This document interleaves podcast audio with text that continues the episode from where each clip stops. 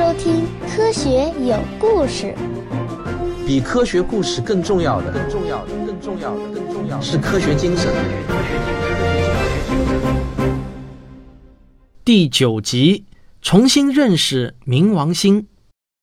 一九三零年二月十八日，在美国的洛维尔天文台，有一位叫汤博的二十四岁青年，做到了闪视比对仪前。那这种仪器的原理其实很简单，在它的工作面上可以一左一右放入两张天文相片，观察者啊通过一个观察目镜来观察相片，有一个切换扳手可以快速的切换目镜中呈现的是左侧还是右侧的相片，这样一来呢，观察者就很容易看出两张照片的微小差异，这有点像是一个破解大家来找茬游戏的神器。那为什么要这么设计呢？因为那个年代啊，天文学研究特别像是玩大家来找茬的游戏。请你想一下，假如同一片天区，你在不同的时间拍下两张照片，在忽略掉所有天体都存在的总体移动后，用这种方法就可以发现，在天空中异常移动的天体。夜空中绝大多数的天体啊，都是相对不动的恒星。如果找到了一颗会移动的天体，这往往意味着一颗新的行星或者彗星被发现了。在那个年代，发现这类新天体是天文学的重要活动之一。但这个游戏是极其枯燥的，它绝对需要超出常人的毅力。那汤博呢，就是这样一个有着超长毅力的年轻人。他今天放入的两张相片是前后相隔了五天的相片。他操作着扳手，迅速的来回切换。他惊喜的发现啊，这两张相片存在一个明显移动的光点。就这样，冥王星被发现了。而二十四岁的汤博也会因为这个发现，永久的载入天文学的史册。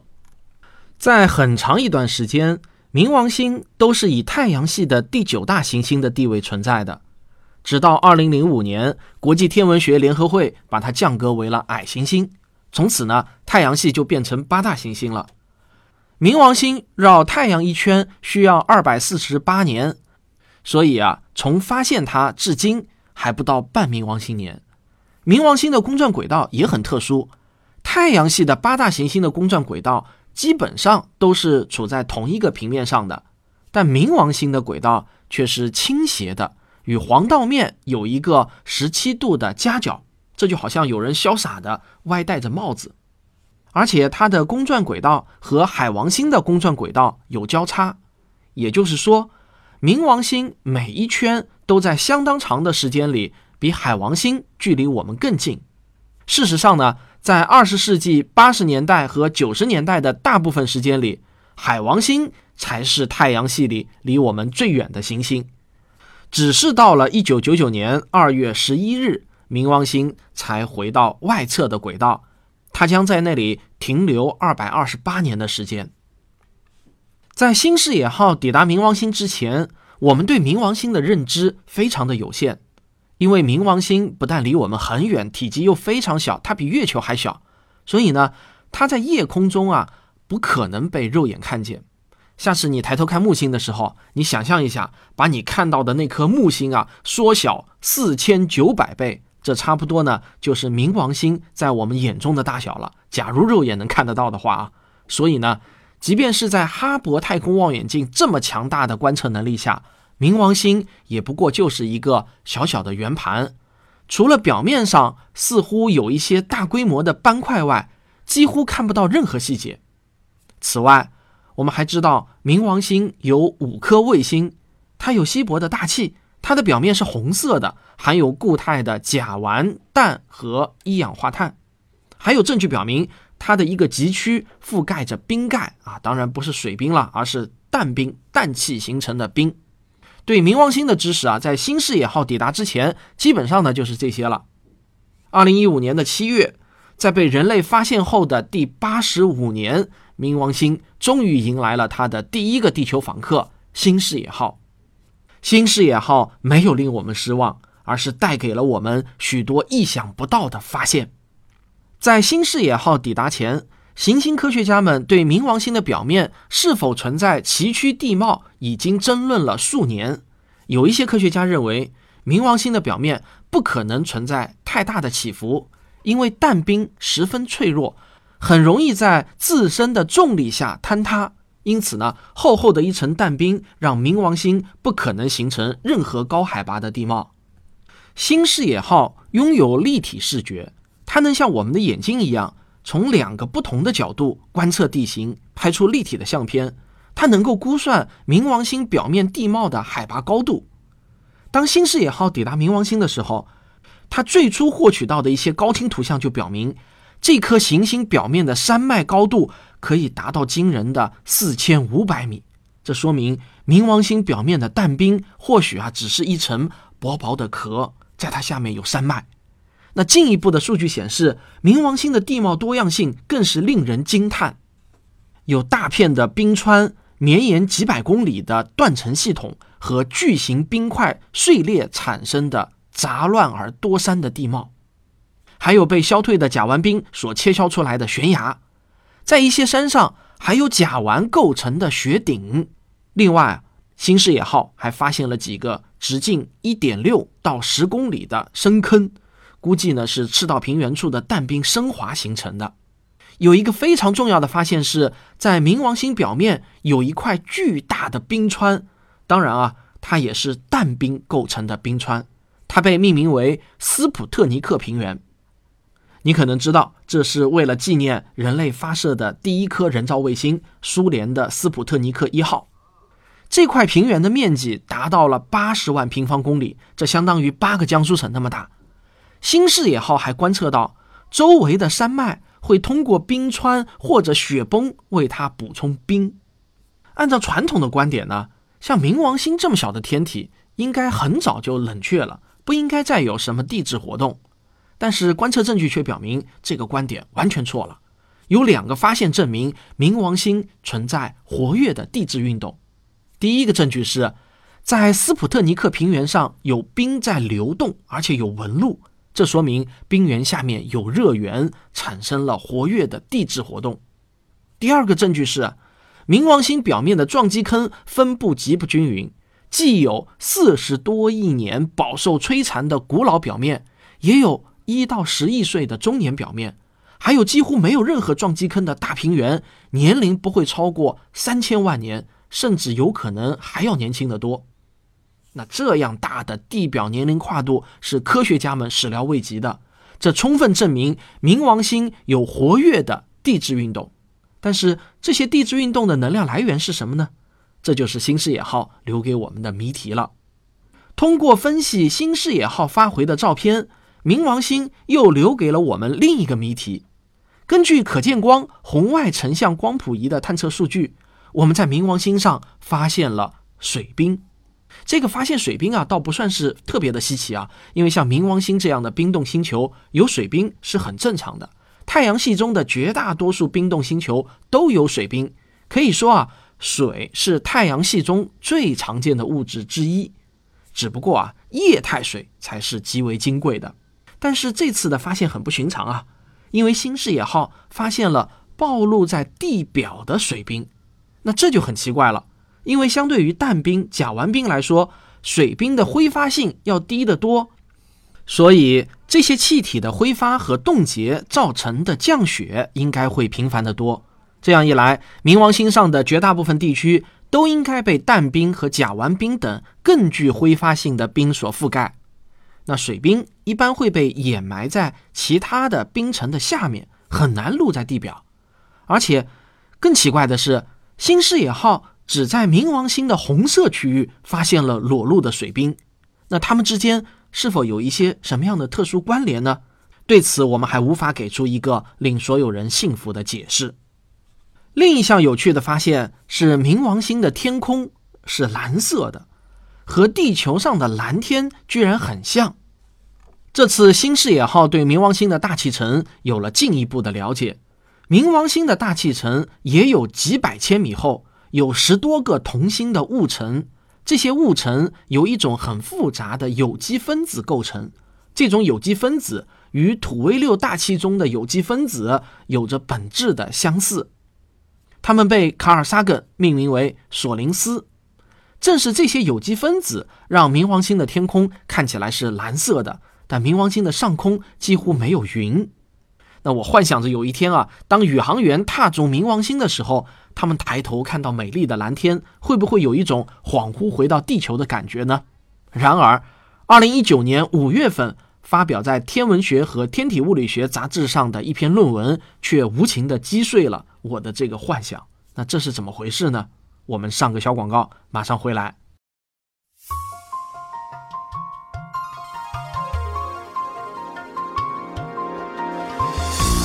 很高兴的通知大家，科学声音微信小程序全面升级改版完成了。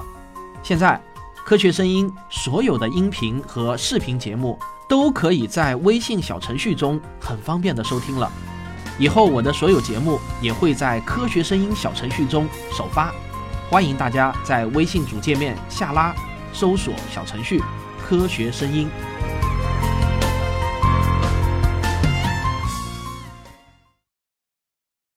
在这篇论文中，来自澳大利亚塔斯马尼亚大学的安德鲁·科尔和他的研究团队宣布，冥王星大气很可能在2030年前消散殆尽。他们的计算表明。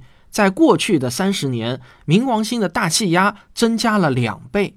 数字模型显示，随着时间的推移，冥王星大气的大部分都将被凝结。预计到二零三零年的时候，整个星球的大气都会逐渐消失。也就是说，假如他们的计算是正确的，那么当宇航员踏足冥王星的那一天，他们将无法再看到蓝色的天空了。真遗憾。新视野号对冥王星的质量、体积、形状都进行了非常精确的测量。有了这些数据，行星科学家们就可以构建冥王星的内部结构模型。他们间接地证明了冥王星在地表几百千米下的温度和压强有望达到水的熔点。换句话说啊，那里可能存在着液态水的海洋。除了以上这些较为重大的发现，新视野号还有一些有趣的发现，例如，在冥王星上的固态甲烷堆积成了一座座高度超过三百米的尖塔，它们规则的排列在一起，绵延几百公里。还有年轻的巨型冰火山，大约只有三到六亿岁。还有一定的迹象表明，冥王星上有可能存在河道网络和一个冰冻的湖泊，这意味着冥王星以前的气压要高得多。甚至比今天的火星还要高。当时液体可以在表面流动，甚至能够形成湖泊。所有这些发现都让科学界震惊：矮行星的复杂程度竟然也能和地球、火星比肩。冥王星有五颗卫星，其中最大的一颗叫卡戎。实际上呢，卡戎算不算是冥王星的卫星？这个啊，一直就有很大的争议。因为卡戎的个头与冥王星相比，那实在是太大了。它的直径刚好是冥王星的一半，也就是说，一个冥王星也就是八个卡戎的大小。因此，它们的共同质心是在冥王星的外部的。所以，准确的说，并不是卡戎在绕着冥王星转，而是它们手拉着手一起转圈。另外，卡戎的质量也足以让它成为一个球形。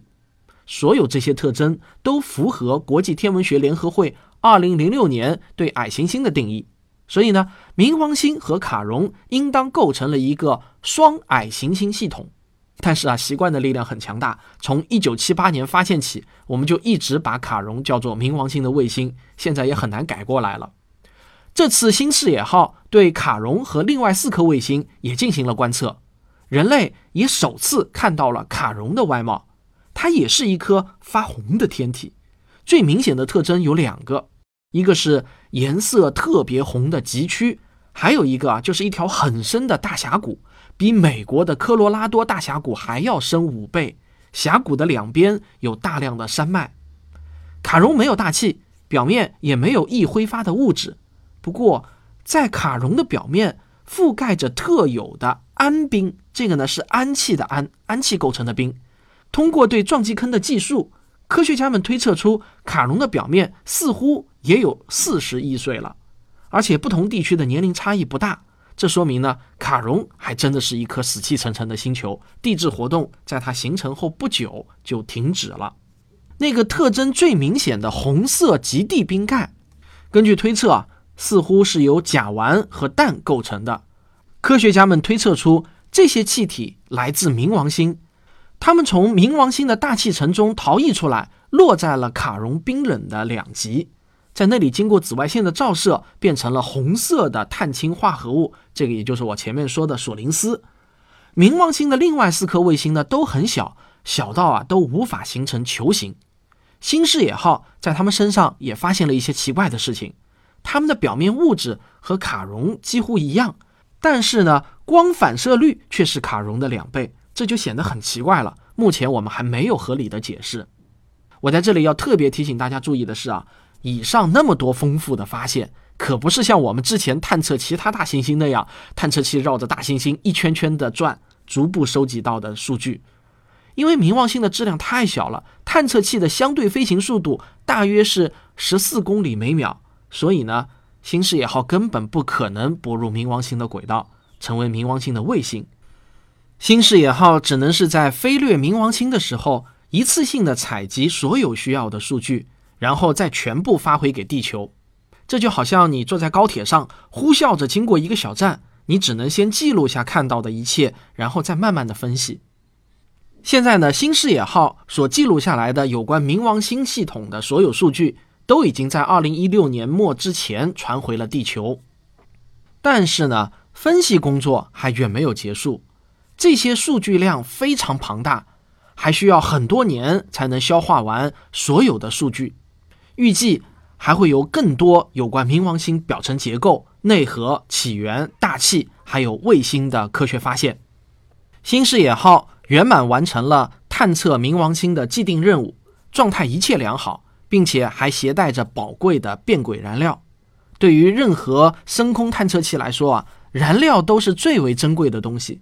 一般来说呢，只要燃料还没有用完，科学家们是不可能让探测器退役的。新视野号的任务自然也不会就此结束。艾伦团队决定让新视野号继续探测柯伊伯天体带中的小天体。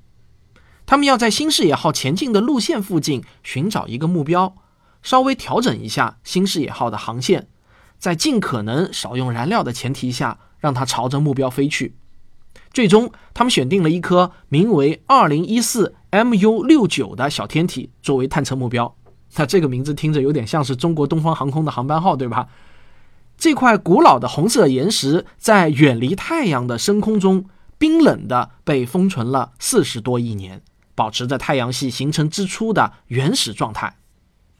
这很像是一次太阳系的考古活动，让我们可以回溯到太阳系形成之初。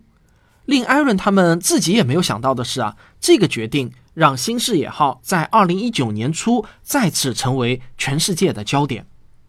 这个小天体最初是在二零一四年被哈勃太空天文望远镜发现的，这已经是新视野号起飞后的第八年。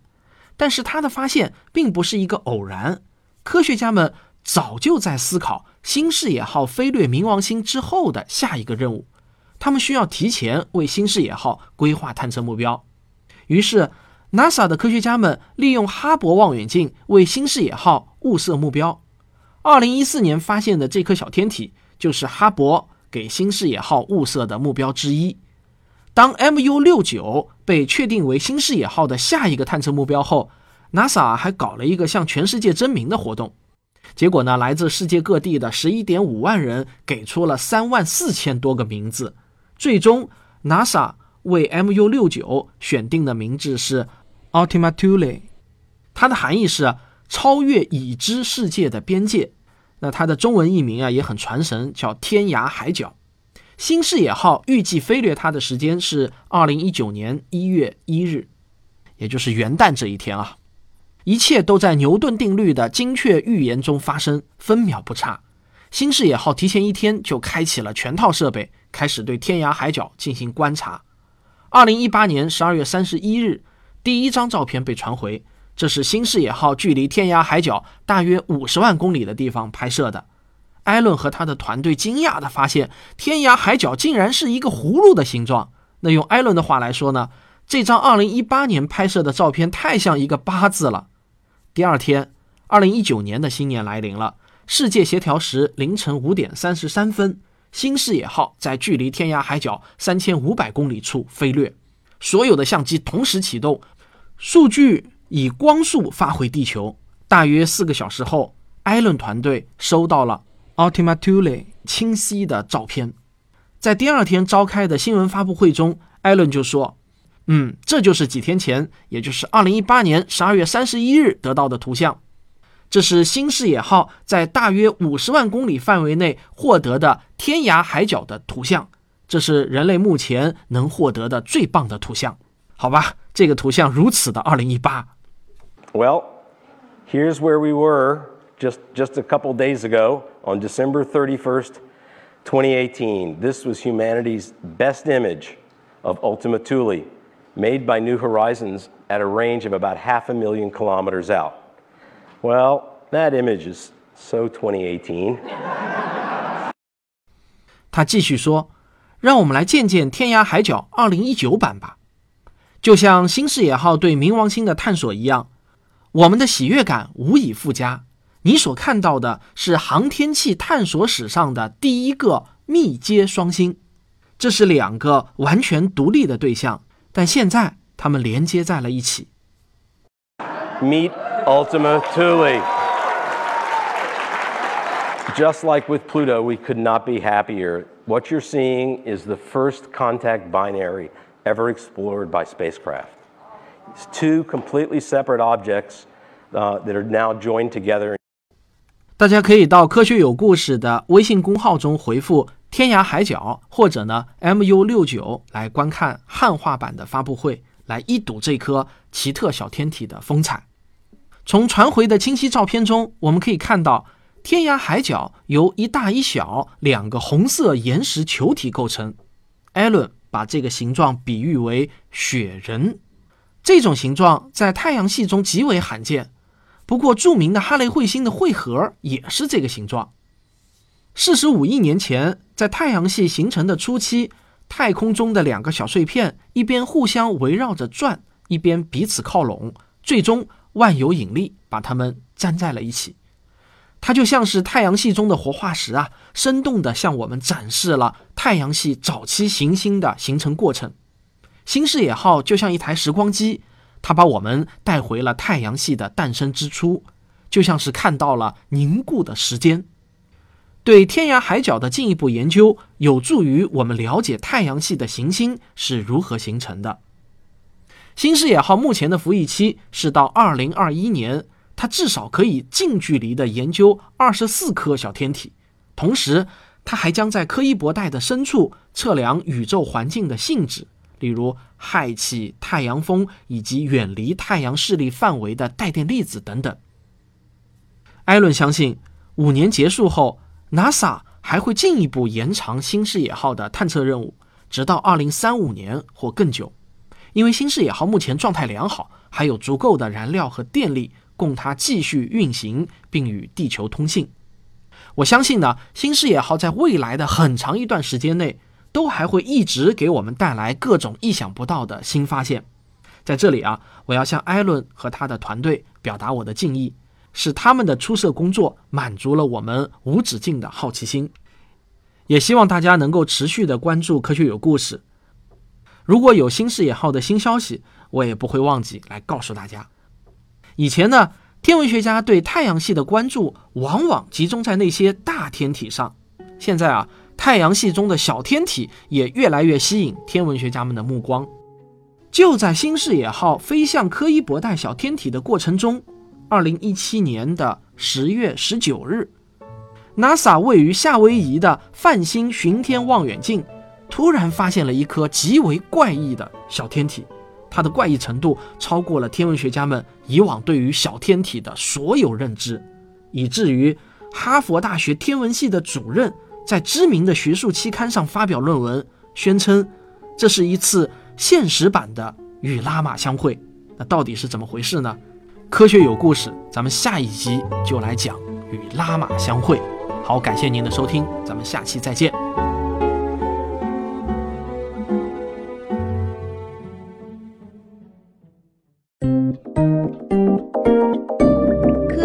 声音。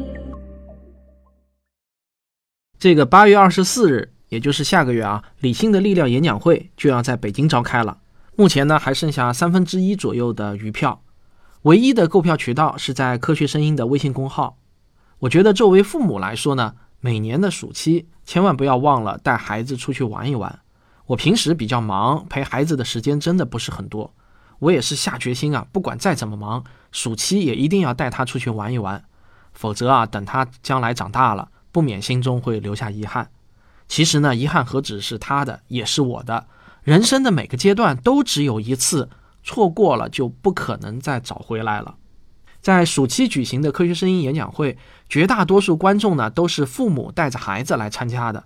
我们也会充分考虑到这个情况，不论是从演讲会的形式还是内容，都会尽可能考虑到观众的构成。我们要努力做到的是老少咸宜啊，让父母和孩子看的都津津有味。最后啊，我想说，我们的演讲会还需要赞助。可能大家觉得，既然都已经卖票了，怎么还需要赞助？实话实说，这点票款真的是不够我们举办一场演讲会的成本的，特别是在北京举办，各方面的开支都要比在绍兴大很多很多。如果您想与我们合作赞助科学声音演讲会的话，请与谭老师联系，他的微信是四零零零零九五九。好，感谢大家的支持了。如果你喜欢我的节目，请别忘了点一下订阅，当然也欢迎您留言、点赞和分享。咱们下期再见。